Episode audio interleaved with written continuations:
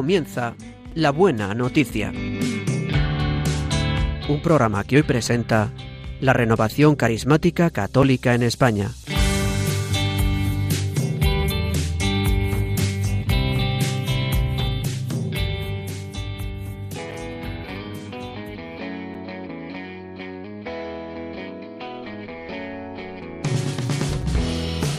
Bienvenidos a una nueva edición del programa de la Buena Noticia.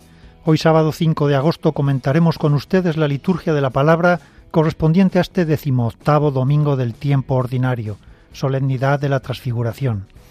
Hoy el programa va a ser conducido por la Renovación Carismática Católica y estaremos con ustedes Ana Ruiz. Buenos días, Ana. Buenos días. Janet López. Buenos días, Janet. Buenos días, Rodrigo. José Manuel López. Buenos, días, José Manuel. Buenos días, Rodrigo. En el control de sonido, Javi Esquina. Buenos días, José Manuel. Buenos días.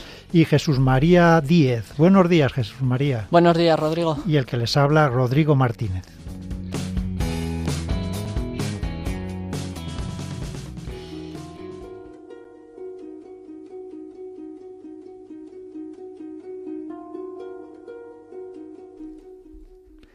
En Oriente existe la fiesta de la Transfiguración a partir del siglo VIII. En Occidente viene introducida solo en 1457 por el Papa Calixto III, como agradecimiento por la victoria del año anterior contra los turcos en Belgrado, aunque ya venía introducida como Evangelio del segundo domingo de Cuaresma desde tiempos de San León Magno, Papa y Doctor de la Iglesia. Entre los cristianos de rito latino, la transfiguración ha sido siempre vista sobre todo en su dimensión pedagógica. El fin principal de la transfiguración era quitar del corazón de los apóstoles el escándalo de la cruz, a fin de que la humildad de la pasión por él querida no turbara su fe, habiendo sido revelada a ellos anticipadamente la excelencia de su dignidad escondida, como nos dirá San León Magno en su Tratado 51. Entre los cristianos ortodoxos la transfiguración es contemplada como un misterio que tiene sentido en sí mismo. Sobre el tamor, nos dirá Anastasio Sinaíta, se preanunciaron los misterios de la crucifixión. Fue revelada la belleza del reino y manifestado el segundo descenso y venida de la gloria de Cristo. Ha sido prefigurada la imagen de lo que seremos y nuestra configuración a Cristo. La fiesta de hoy revela otro Sinaí mucho más precioso que el primero. La transfiguración es la cumbre en la que convergen las dos vertientes de la historia de la salvación, el Antiguo y el Nuevo Testamento. Ella realiza el pasado, la creación, con la manifestación de la verdadera imagen de Dios, el Sinaí, la ley y los profetas, y anticipa el futuro, esto es, la gloria de la resurrección, la segunda venida y el esplendor final de los justos. En la fiesta de la transfiguración la Iglesia no sólo celebra la transfiguración de Cristo, sino su propia transfiguración, la transfiguración escatológica que tendrá lugar al final, cuando el Señor Jesús, como dice el apóstol Pablo, transfigurará nuestro cuerpo para conformarlo a su cuerpo glorioso. Cristo se transfiguró para mostrarnos la futura transfiguración de nuestra naturaleza y su segunda venida. Y la transfiguración no sólo hace referencia a la otra vida, sino también a esta vida. San Pablo usa dos veces el verbo transfigurarse, en griego metamorfosis, transfigurarse y transformarse son la misma palabra, y referido a los cristianos. Y en ambas ocasiones indica algo que tiene lugar aquí y ahora. En uno lo indica y en otro lo explica. Así en Romanos nos dice, transformaos renovando vuestra mente. Y en la segunda carta a los Corintios nos dice, mas todos nosotros que con el rostro descubierto reflejamos como un espejo la gloria de Dios, nos vamos transformando en esa misma imagen, cada vez más gloriosos. Así es como actúa el Señor, que es Espíritu.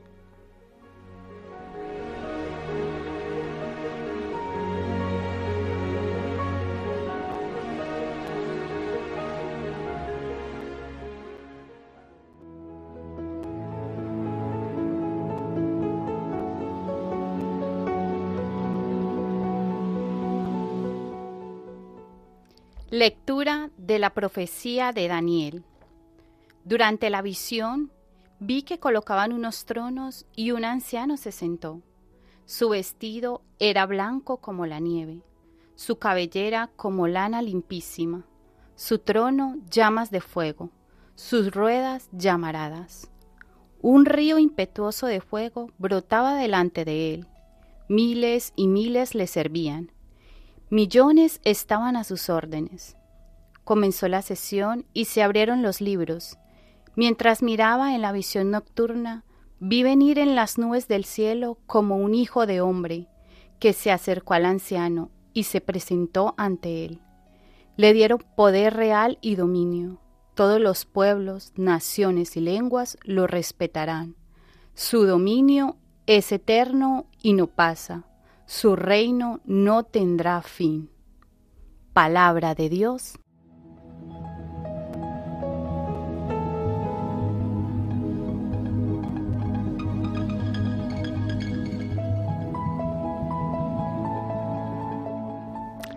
El libro de Daniel es una obra compleja y diferente en el Antiguo Testamento. Empezando por la lengua, porque encontramos una serie de capítulos escritos en hebreo, que imita el clásico, otros en arameo y otros en griego. La distribución de formas y temas, que no coincide con el reparto de lenguas, da tres temas fundamentales. Por un lado, una serie de episodios narrativos que ocupan del capítulo 1 al sexto, que tienen por fondo los hechos de la época del imperio babilónico y persa y por protagonistas a Daniel y sus compañeros. En segundo lugar, hay una serie de visiones de Daniel explicadas por un ángel, del capítulo séptimo al doce. Supone el ambiente histórico de la época de los Seleucidas, siglo II a.C., tiempos de persecución de los fieles israelitas. Y además hay dos plegarias amplias y otras breves. Sabemos que el libro está compuesto durante la persecución de Antíoco IV, después del año 165 a.C. y algo antes de su muerte. Por la persecución religiosa y las rivalidades internas, los judíos estaban atravesando una grave crisis y el autor les quiere infundir ánimo y esperanza, y lo hace a través de un personaje ficticio, Daniel. Aunque el libro es contemporáneo a la insurrección de los macabeos, no apela a la resistencia armada contra el opresor extranjero, sino que espera y anuncia una intervención extraordinaria del Señor que es capaz de salvar a su pueblo incluso de la muerte. Con el libro de Daniel entra por otra parte en el Antiguo Testamento un género literario nuevo que es el apocalíptico. Es el único escrito apocalíptico entre muchos considerado como inspirado por Dios y en las versiones griega y latina y la tradición cristiana figura de todas maneras Daniel como uno de los profetas mayores. El tema del libro es el drama de la historia. Luchan y caen y se suceden imperios y reinos. Soberanos y emperadores actúan como protagonistas, pero la historia está gobernada por Dios y es conducida a un desenlace que llega de modo repentino, aunque previsto por el vidente y explicado por el intérprete. En el libro los em, elementos utilizados son la ficción narrativa y la alegoría, y nos da unos mensajes muy importantes, que son la soberanía y el control de Dios en la historia, la importancia de permanecer fiel a Dios en medio de las pruebas, el poder de la oración y la importancia de una relación personal con el Señor, el significado de la profecía y su cumplimiento en la historia bíblica y el triunfo final del reino de Dios sobre los reinos de este mundo.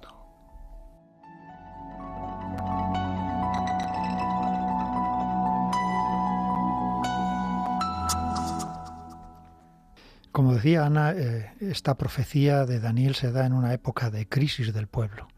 Es decir, pueblo sometido, un pueblo despojado, un pueblo carente de templo, carente de tierra, donde se había amenazada también su religiosidad, su cultura, todo su pasado. Y sin embargo, como también se confirma en la lectura, Dios es Señor de la historia, es Señor del tiempo, está por encima de cualquier imperio, cualquier dominación. Y eso también viene a nuestra vida. No hay problema, no hay dificultad, no hay crisis, no hay situación en la que el Señor no sea Señor. ¿Cuántas veces llegamos a dudar, a desesperarnos, a desconfiar? ¿Cuántas veces nadamos en la queja, en la murmuración? Sin embargo, el Señor nunca nos suelta. Por muy desesperada que parezcan las situaciones, Él está ahí. No hay poder en el mundo, no hay señores en el mundo, no hay príncipes en el mundo que no estén sometidos a Él.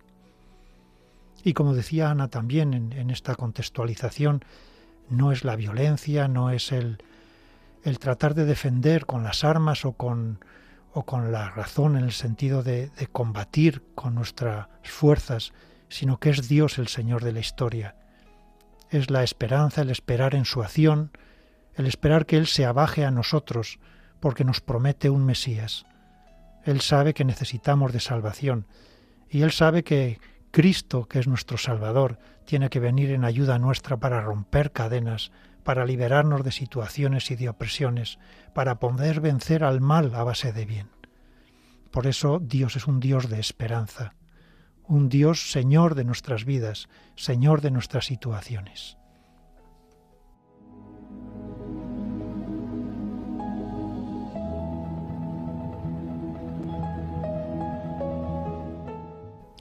En el texto hemos leído que su dominio es eterno y no pasa, su reino no tendrá fin y es que el reino del Mesías, el reino del Hijo del Hombre va a ser para siempre. Y la comunidad eh, fiel a la alianza, fiel a la alianza en medio de las pruebas y de la cultura helenística en aquel momento, que estaba invitando en todo momento a, la apostasía, debía de ser testigo pues de esto y tenía que mantenerse fiel a lo largo de las pruebas. Como antes comentábamos, es que realmente en el libro de Daniel es una de las ideas fundamentales la de la fidelidad en las pruebas y esto aparece bueno, en capítulos anteriores, cuando nos habla de Daniel, de Daniel en la fosa de los leones, eh, las distintas pruebas por las que tiene que pasar y que sin embargo con su confianza en el Señor, pues él va, va a permanecer firme. Y esto nos hace pensar muchas veces también en que, claro, esto no solamente es de otra época, también es de la nuestra, porque son, vivimos en una época paralela y muchas veces nosotros vivimos también, como vivían los judíos de este momento, pues en medio de una sociedad que no considera nada significativa la fe ni las creencias y que nos invita también continuamente a dejarlas, es decir, a la apostasía. Pero nosotros, lo mismo que Daniel y lo mismo que todos aquellos a los que está invitando este libro a permanecer fieles, hemos llamado a ser testigos, estamos siendo, eh, tenemos que serlo, tenemos que ser testigos porque si no, ¿qué es lo que hacemos? No podemos vivir de una manera oculta nuestra fe, es que además así nuestra fe oculta e individual no existe, es decir, que muere, ¿no? Eh, nosotros creemos en Cristo, creemos que es el verdadero Hijo del Hombre y eh, lo que tenemos que hacer pues es vivirlo, vivirlo con la, verdadera fuerza de que el poder, el poder está en manos de Dios, de que Él nos va a mantener siempre en las pruebas y sobre todo en el poder de la oración y de la relación personal con Dios, que es algo que a lo largo del libro de Daniel también encontramos continuamente. Él ora, las oraciones de Daniel son preciosas, son oraciones desde el corazón, desde la humildad, oraciones muchas veces de intercesión por todos los que, como Él, están pasando esas malas circunstancias. Sabiendo que eh, se va a cumplir la palabra del Señor, se va a cumplir porque Dios siempre es fiel.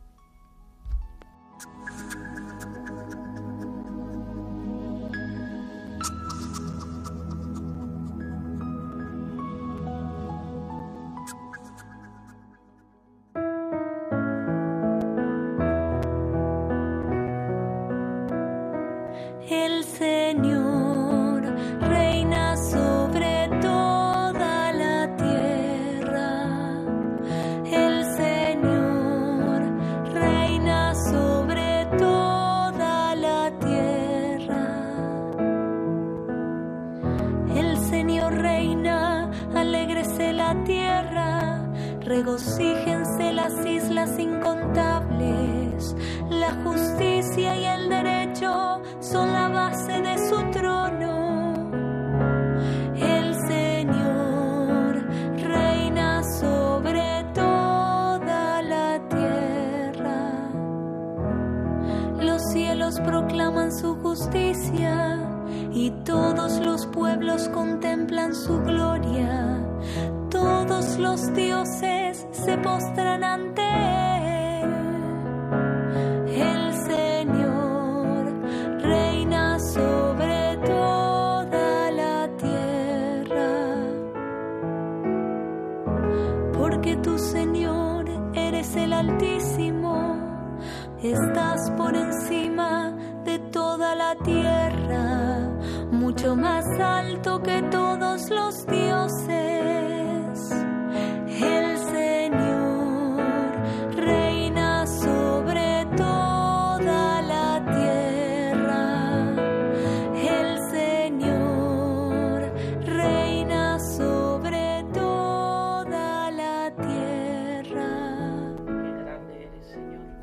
¿Cómo no alabarte y bendecirte a ti que eres el Altísimo, a ti que eres el Creador de todo? Señor, tú estás por encima de todo, tú eres el dueño de toda la creación. Nos sentimos tan pequeños, tan nada ante ti, y sin embargo tan amados.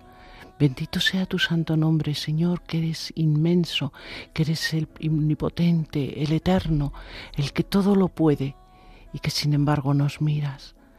Bendito seas, Señor, reconocemos tu grandeza, tu poder sobre todo. Alabado seas por todas tus criaturas por siempre. Bendito y alabado. Señor reina sobre toda la tierra.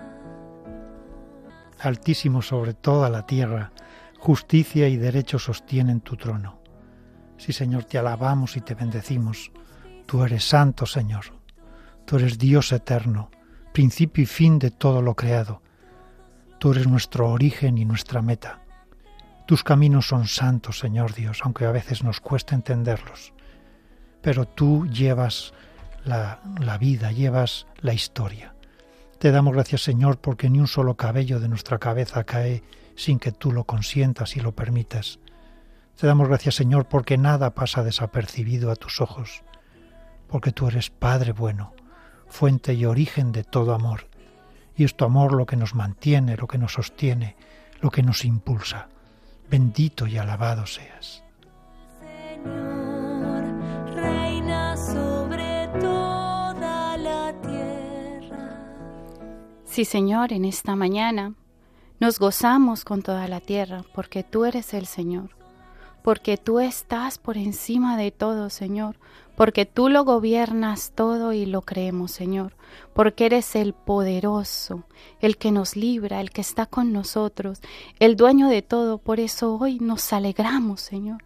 Nos alegramos con toda la tierra, con toda la creación.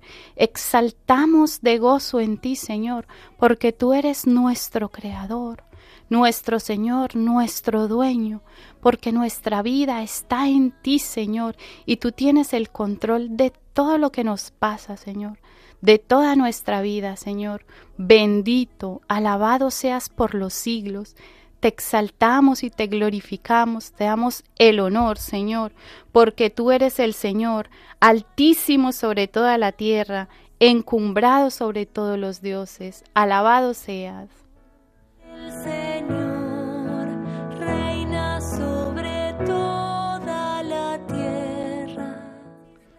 El Señor reina altísimo sobre toda la tierra. Sí, Señor, tú reinas. Queremos que reines sobre cada uno de nosotros, que reines en nuestro corazón, que te hagas presente, que toda nuestra vida estés tú, que tú seas el centro de nuestra vida. Queremos caminar hacia ti, queremos caminar hacia el cielo contigo, reinando, que tú reines en nuestro corazón, siendo tú lo principal, lo que nos mueve nuestros pensamientos, nuestras acciones, todo, Señor. Te queremos decir que te queremos, que te amamos, que todo es para ti. Gracias, Señor.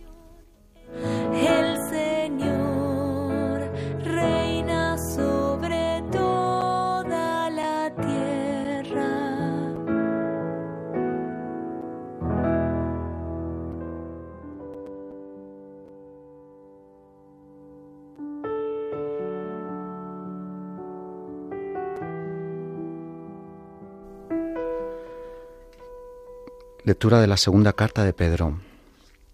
Queridos hermanos, no nos fundamos en fábulas fantasiosas cuando os dimos a conocer el poder y la venida de nuestro Señor Jesucristo, sino en que habíamos sido testigos oculares de su grandeza, porque Él recibió de Dios Padre honor y gloria cuando desde la sublime gloria se le transmitió aquella voz, Este es mi Hijo amado, en quien me he complacido.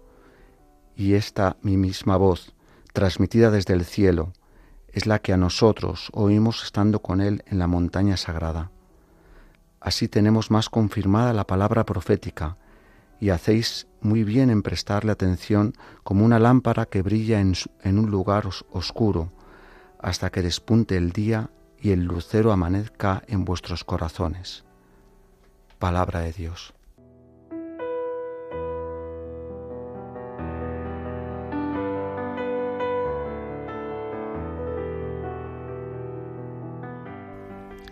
El autor de esta obra se nos presenta como si fuera el apóstol Pedro, pero ya en la antigüedad se había discutido mucho sobre esta autenticidad y hoy muy pocos la defienden. En primer lugar, porque se traiciona muchas veces, como cuando se incluye en la generación posapostólica o se distingue de los apóstoles o discute del retrato de la parusía, aparte de las diferencias que podemos ver de lengua, de estilo, de vocabulario. Pero aunque el autor no sea Pedro, lo que sí nos dice es cómo imaginaba al apóstol un cristiano de la segunda generación. Es el recuerdo del testimonio apostólico y la autoridad que se les reconocía. Este autor escribe a creyentes convertidos del paganismo y eh, contra todo tipo también de, de, herejías. Es probable que esté escrito a finales del siglo I, comienzos del siglo II, y que se trate posiblemente del último escrito del Nuevo Testamento, esta carta de Pedro. La verdad es que aunque se presenta como carta, el texto es más bien una exhortación. Y aquí nos cuenta que el autor, que se dice que es próximo a la muerte, pues va a dejar una especie de testamento espiritual, algo que es bastante corriente, en, digamos, en la literatura bíblica. Decíamos que se enfrenta a lo largo de toda esta carta o exhortación con dos problemas. Uno es el retrato de la parusía o segunda venida del Señor y el otro son las herejías, que son una preocupación muy común en la segunda generación cristiana. La verdad es que los creyentes parece que están perdiendo un poco energía y ánimos con el retraso ¿no? Eh, de, la, de la victoria definitiva de Jesús. Cunde el desaliento, la incertidumbre, se ve cada vez más lejano y aparecen eso, nuevas ideas que van a atacar, digamos, la médula del cristianismo. Pedro lo que va a hacer, o Pedro, bueno, o el que toma este nombre de Pedro, dirige esta carta a las comunidades cristianas que pasan por estas dificultades y con ella trata de alentarlas, de acogerlas y de animarlas. Y lo hace en el texto que hoy nos presenta la liturgia, mm, haciendo memoria, recordando todo aquello que se ha anunciado en el pasado y tiene la validez de ser su experiencia, porque han sido testigos de ello.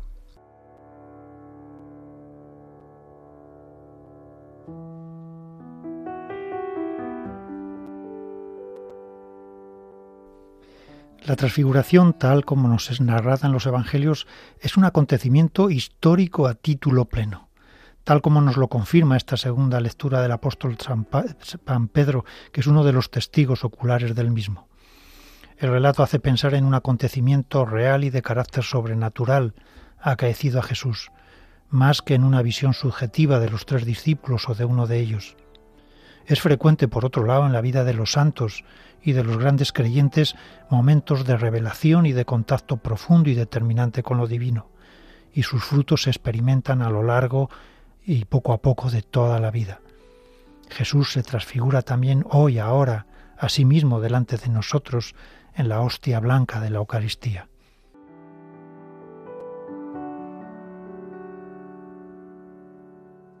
Bueno, eh, me ha gustado esta segunda lectura, esta exhortación que el apóstol hace a toda la comunidad y que también es muy actual para nosotros ahora, en un mundo convulso, en un mundo que es de que trata de exaltar la cultura de la muerte. Y nos invita a todos nosotros a ser unos verdaderos testigos del Evangelio, a no solo hablarlo, anunciarlo, sino con los hechos, proclamar que Jesucristo es vivo. Y eso es lo que cada uno de nosotros deberíamos de hacer, porque el mundo está necesitando de estos testigos para creer, están este, necesitando que cada uno de nosotros verdaderamente reflejemos esa filiación divina que recibimos de parte de nuestro Señor Jesucristo. O sea, cada uno tenemos que ponernos en la tarea de una verdadera conversión, de un verdadero cambio para que el mundo crea, porque de esta manera, pues entonces no, somos, no estamos siendo coherentes, tenemos que ser coherentes con nuestra fe.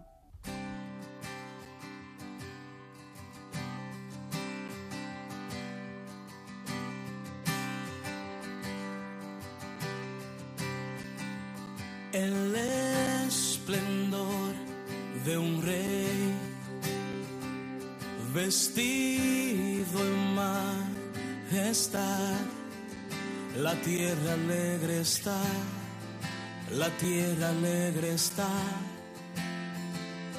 Él brilla con su luz, venció la oscuridad y tiemblan a su voz, y tiemblan a su voz.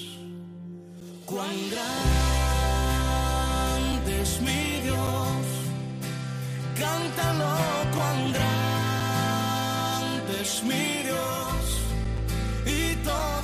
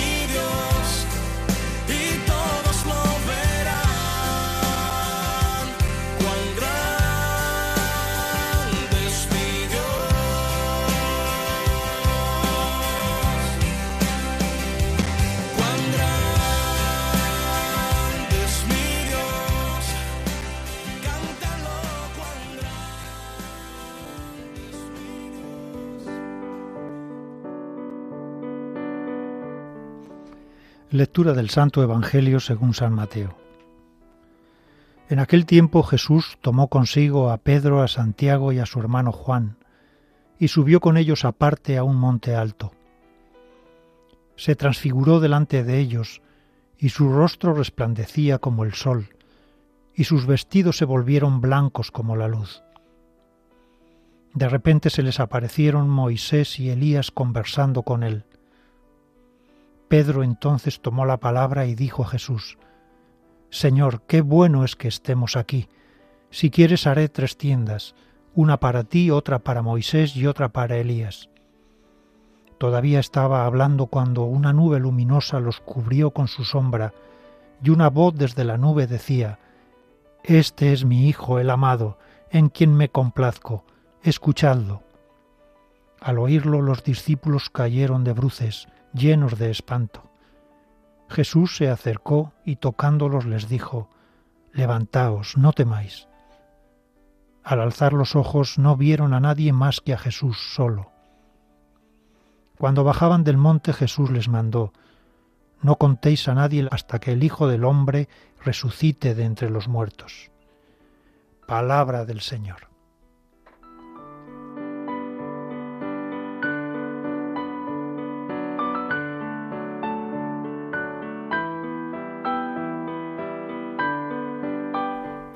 A lo largo del camino a Jerusalén, Jesús va enseñando a los discípulos sobre la iglesia que va a construir sobre Pedro. En la primera parte eh, vemos que el Evangelio se organiza en torno al anuncio de la pasión. La iglesia reúne a discípulos que aceptan en su vida la cruz del Maestro, pues la vida cristiana no se limita al feliz descubrimiento de Cristo. Es un camino en pos del crucificado, es un camino en renuncia. Pero tras el anuncio de la ley de la cruz en la vida de la Iglesia, la escena va a aportar a los creyentes la certeza de un desenlace luminoso. y en este camino de entrega es en el que se ha situado ya Jesús en la montaña donde va a mostrar el rostro verdadero de Dios. El relato de la transfiguración aparece en los sinópticos en versiones paralelas y nos da una serie de detalles eh, como es el vocabulario, las imágenes, las referencias al Antiguo Testamento que le hacen pues un poco como colocarlo en un género epifánico apocalíptico, porque trata de ser como una revelación dirigida a los discípulos y que tiene como objeto el significado profundo y escondido de la persona de Jesús y de su camino. Es un texto básico de la mística cristiana porque además de ser un texto histórico que recoge el sentido más hondo de la vida y la misión de Jesús, es un texto pascual en el que se proyecta ya un poco lo que después va a ocurrir en la resurrección. Es un texto de esperanza en el cielo, es decir, en el futuro. Todos aspiramos a ir a esa montaña ¿no? de, de Dios con Moisés y con Elías de la mano de Jesús y es además un texto importante de compromiso. Es la fiesta del rostro que irradia la luz de Dios y cada rostro humano es figura y concreción de Dios. Es un don, un compromiso de amor, una palabra hecha vida, hecha luz y hecha presencia.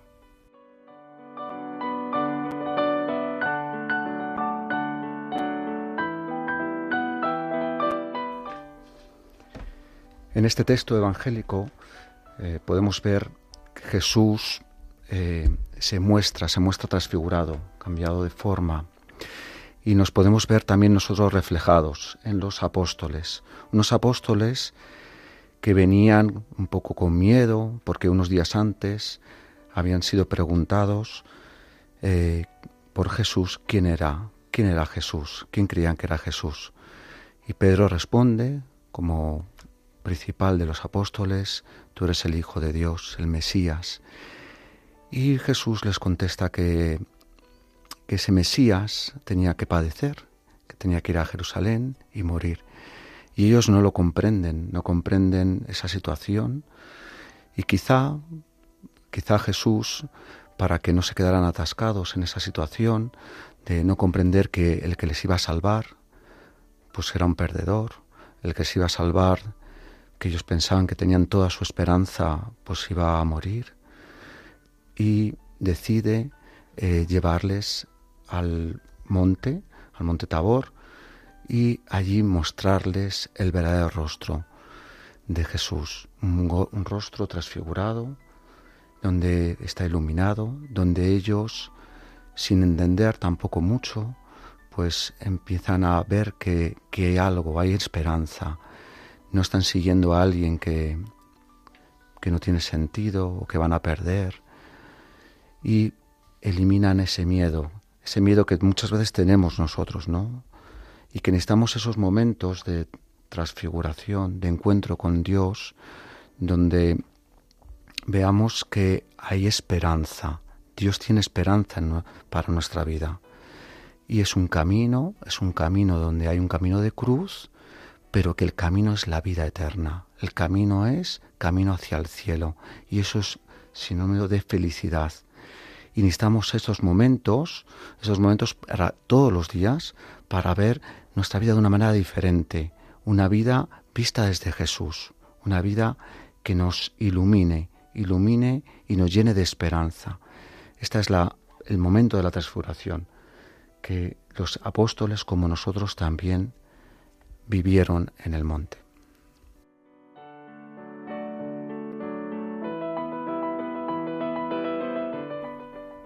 Bueno, me gustaría comentar con respecto a este Evangelio, pues eh, que Jesús eh, llamó, los llevó, ¿no? Como también a nosotros, que Jesús nos llama y luego nos invita a subir a una montaña.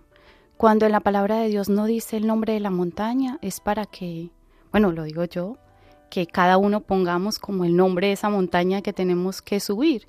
Cada uno de nosotros tenemos un impedimento, una montaña, un obstáculo, una tentación, algo que tenemos que vencer y subir con la ayuda de Jesucristo, que es el que nos invita a subir, a elevarnos. Y allí, en el monte, silenciarnos. ¿Y silenciarnos para qué? Silenciarnos para escuchar. Escuchar al Padre cómo se manifiesta a través de su Hijo Jesucristo.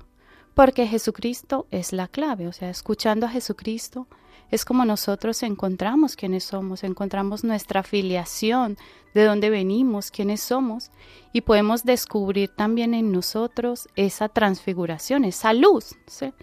Jesús allí se, se mostró luminoso, era una luz, Dios es luz, Dios es santidad, es, eh, se manifestó con algo blanco que manifiesta eh, la santidad, ¿no?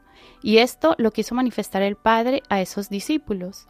Y para mí también es bellísimo, me encanta porque es un motivo de esperanza para toda la humanidad, porque el Señor nos mira a todos así. En cada uno de nosotros hay una luz, en cada uno de nosotros hay esa santidad, porque nosotros somos hijos en el Hijo. Y el mundo está anhelante por ver cómo estos hijos manifiestan esta gloria de Dios. Para mí es bellísimo porque es la esperanza de que el hombre puede trascender, de que en el hombre también puede tener su transfiguración porque somos hijos en el Hijo. Y le damos gracias al Señor porque su evangelio siempre es la buena noticia y es la esperanza para nosotros en un mundo donde ya a veces parece que no creemos en el hombre, no creemos en nosotros mismos, pues el Señor sí cree en nosotros.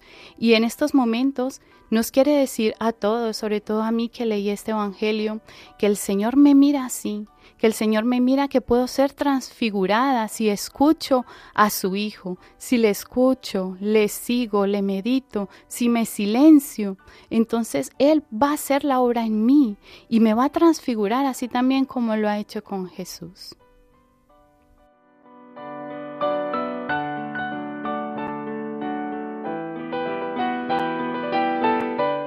Pues aquí en este Evangelio lo que estamos viendo es cómo Jesús tiene un encuentro profundo con Dios y cómo el mismo Padre testifica eso que Pedro había, había dicho en, en Cesarea de Filipo, ¿no? que es el Hijo, que es el Hijo de Dios, es decir, lo confirma.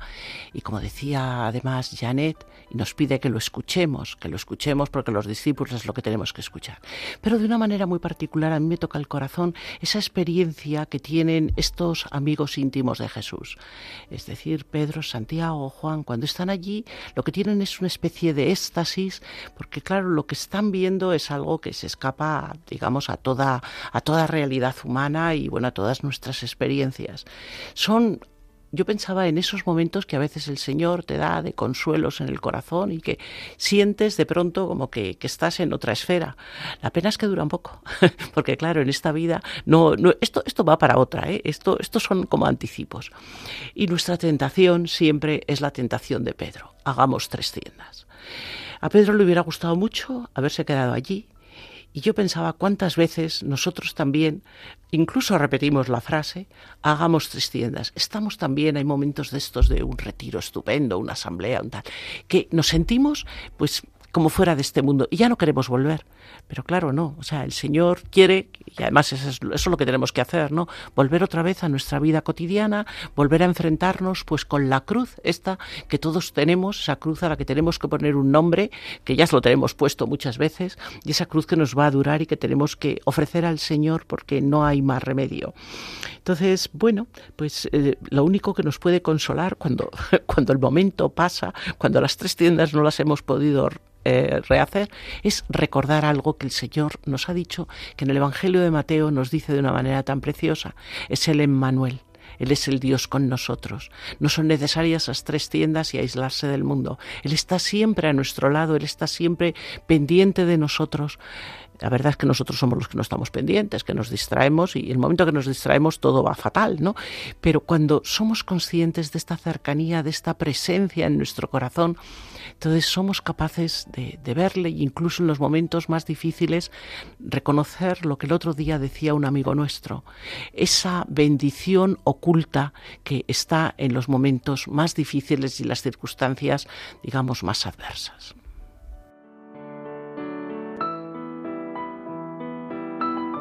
Como decíamos en la contextualización, pues eh, hay muchas reminiscencias del Antiguo Testamento en todo este texto. Por ejemplo, el hecho de que fueran tres las personas que subieran con Jesús. Sabemos que a Jesús le seguían multitudes, sobre todo por que les llenaba el estómago, porque les curaba, porque les sanaba. Había otro círculo más reducido que eran los discípulos, aquellos que iban en busca de su palabra, escuchándoles.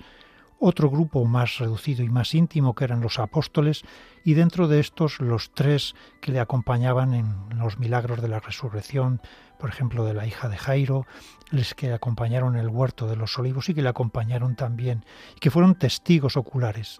Ya nos decía en Deuteronomio 19 que un solo testigo no es suficiente para convencer a un hombre de cualquier culpa o delito, sea cual fuera el delito que haya cometido, solo por declaración de dos o tres testigos será firme la causa. Estos testigos que luego van a dar fe de que Cristo es el Mesías, el Señor. Luego también hay otra reminiscencia en cuanto que nos dice que pasaron seis días.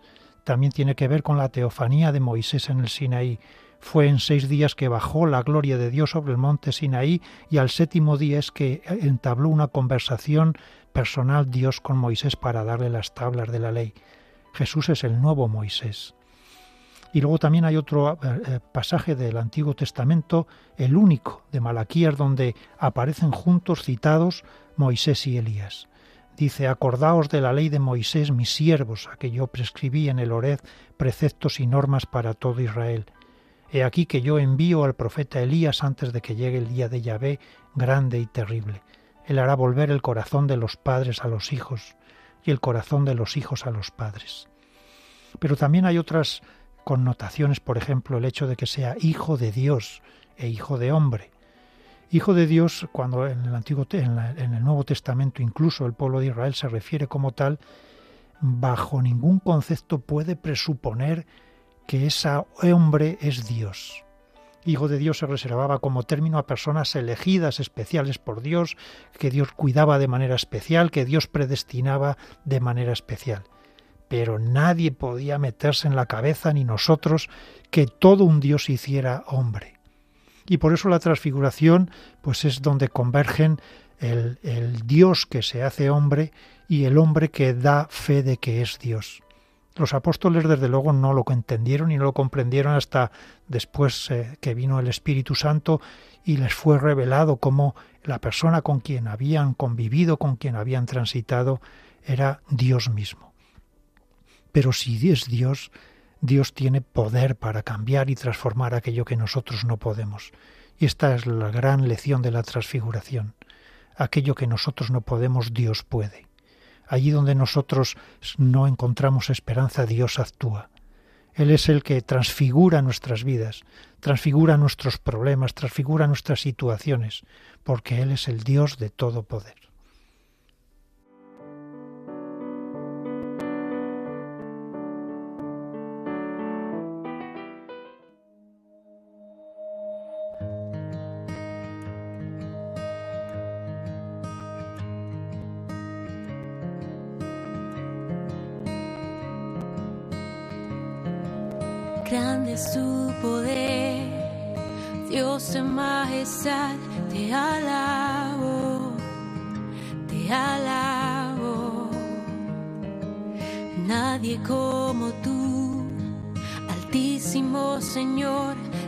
Exalto, te exalto, toda la creación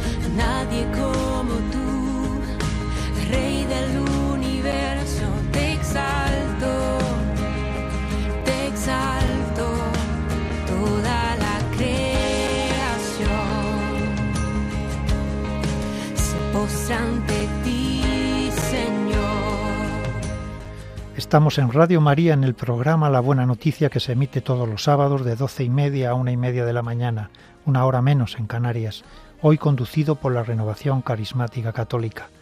Les invitamos a participar en el programa con sus aportaciones y comentarios sobre las lecturas de este domingo, escribiéndonos a la dirección de correo electrónico la buena noticia 1, 1 en número, arroba radiomaria.es.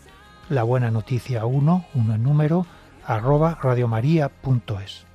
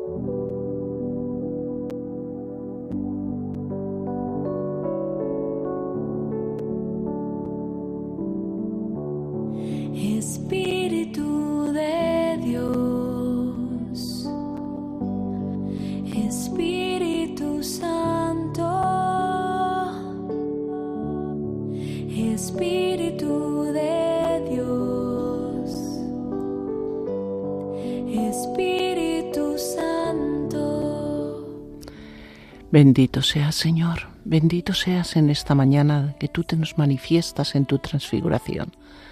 Porque, Señor, tu transfiguración da esperanza a nuestra vida, a todos estos momentos duros, estos momentos oscuros que parece que no tienen salida ninguna. Momentos duros a nivel personal, momentos duros a nivel familiar, a nivel también social, cuando parece que todo el mundo se nos está hundiendo alrededor tú te transfiguras como lo hiciste delante de los apóstoles nos muestras que tú eres Dios, que tú todo lo puedes, que tú eres luz. Y Señor, no solo eso, sino que tú eres amor, fundamentalmente que eres amor, el amor personalizado por cada uno de nosotros, que no nos vas a dejar hundirnos, que nos vas a dar la mano en cada uno de los momentos en que sintamos que el suelo está faltándonos a los pies, en el que nuestra debilidad nos haga temblar. Tú nos das la mano, Señor, nos das la mano y nos abrazas, nos abrazas contra tu corazón amoroso. Oímos los latidos de tu corazón y tu grandeza, Señor, porque es inmensa. Y en medio de tu luz, Señor, encontramos lo que necesitamos. Encontramos esa fuerza, esa esperanza, ese ánimo para seguir adelante y para decirte, Dios grande y todopoderoso, tú eres nuestro Señor, eres nuestro Dios. Bendito y alabado seas. Espíritu Santo, mi alma tiene sed de ti. Mi alma tiene Sí, Señor Jesús, esta, tra- esta transfiguración nos ayuda a saber que tú eres el Rey. Queremos abandonarnos a ti, Señor. Queremos decirte que tú eres lo principal. Y queremos vivir para ti. Que nos cambies la forma, nos cambies la mirada, nos cambies la vista de nuestros criterios, nuestros deseos, y ya donde antes buscábamos la felicidad, donde buscábamos el sentido, eso no nos guste ahora y ahora lo queramos buscar en ti. Como un santo, el santo San Rafael Arnay, que decía solo Dios, buscarte a ti, solo Dios, buscarte a ti y saber que caminamos hacia el cielo y tener ese deseo en nuestro corazón.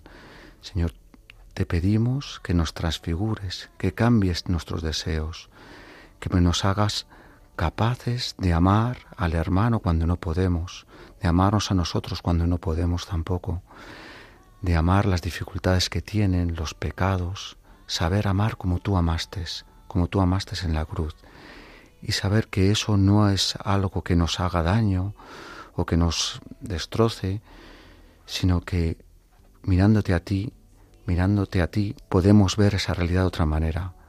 Mirando que caminamos al cielo podemos ver las dificultades de nuestra vida, nuestros problemas, nuestros complejos, nuestras inseguridades, nuestros miedos, nuestras tristezas, lo podemos ver desde ti.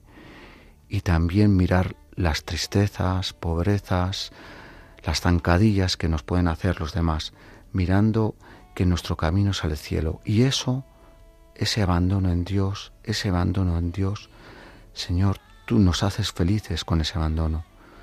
Nos haces felices, nos haces que la vida sea de otra manera y nos llena de una alegría profunda, sabiendo que tú estás a nuestro lado y que la verdadera felicidad es esa, caminar junto a ti, estar junto a ti.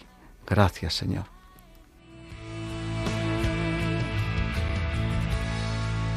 Espíritu de Dios, Espíritu Santo. Padre Santo, en esta mañana quiero darte gracias, bendecirte por tu Hijo Jesucristo, porque tú te nos has revelado en tu Hijo. Te quiero dar gracias por esa manifestación, por esa revelación que nos das a cada uno de nosotros, por esa esperanza. Padre Santo, queremos en esta mañana disponernos para escuchar a tu Hijo. Queremos que tu Hijo sea el que dirija todas nuestras vidas, todas nuestras acciones, para así poder contemplar también en nosotros tu grandeza. Porque creemos, Señor, que guardamos un tesoro en vasijas de barro. Queremos que tu esplendor, Señor, se refleje también en nosotros. Que tu Espíritu Santo venga en nosotros a divinizarnos también a formar en nosotros otro Jesús. Somos hijos en tu Hijo, Padre. Aquí estamos. Manifiesta tu gloria en cada uno de los seres humanos que se disponen a ti. Que tu Espíritu Santo forje santos en todo el universo, en toda persona dispuesta a seguir, a escuchar, a amar, hacer que esa palabra se haga vida en su vida Espíritu, estamos necesitados de esos testigos, de esas personas valientes que asuman el reto de seguir a Jesús, subiendo montañas, siguiéndolo en la humillación, siguiéndolo en toda clase de situaciones, para después resucitar gloriosos con Él. Espíritu Santo, forja en nosotros santos. Haz tu obra en cada uno de nosotros, en tu iglesia, Bendícenos con tus dones, con tus carismas, para que la gente pueda ver en nosotros otro Cristo y así puedan creer.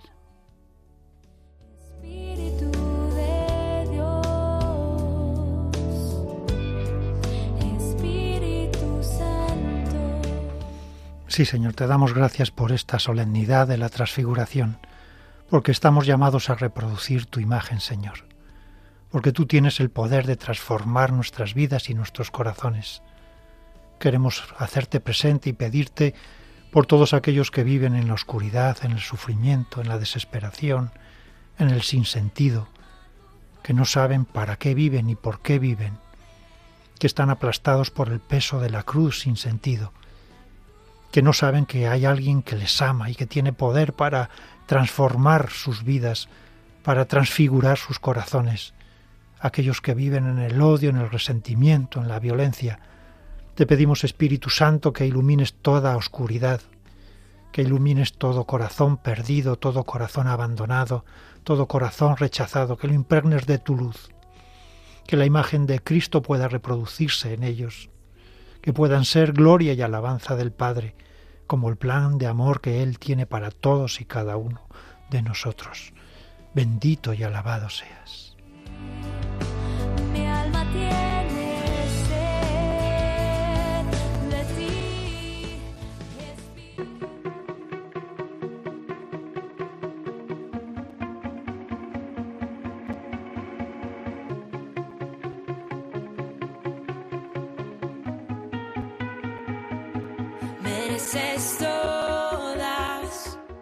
Ponemos fin a este programa en el que les hemos acompañado Ana Ruiz, Janet López, José Manuel López, Javi Esquina y Jesús María en el control de sonido y Rodrigo Martínez. La transfiguración comienza cuando en lugar de pensar y escucharnos a nosotros mismos, lo escuchamos a Él y pensamos en Él para actuar como Él. Es la muerte del hombre viejo y el nacimiento del hombre nuevo. Esta escucha hace pasar de las obras de la carne al fruto del Espíritu.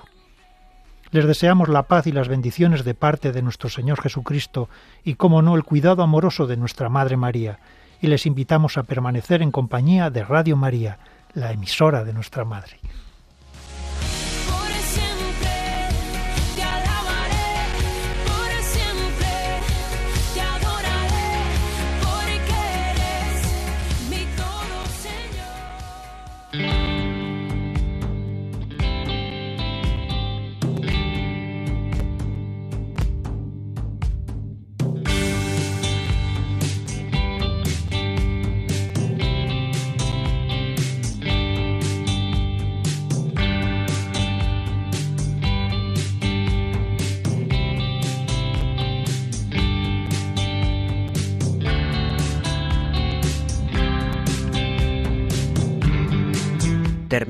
La Buena Noticia. Un programa que hoy ha presentado la Renovación Carismática Católica en España.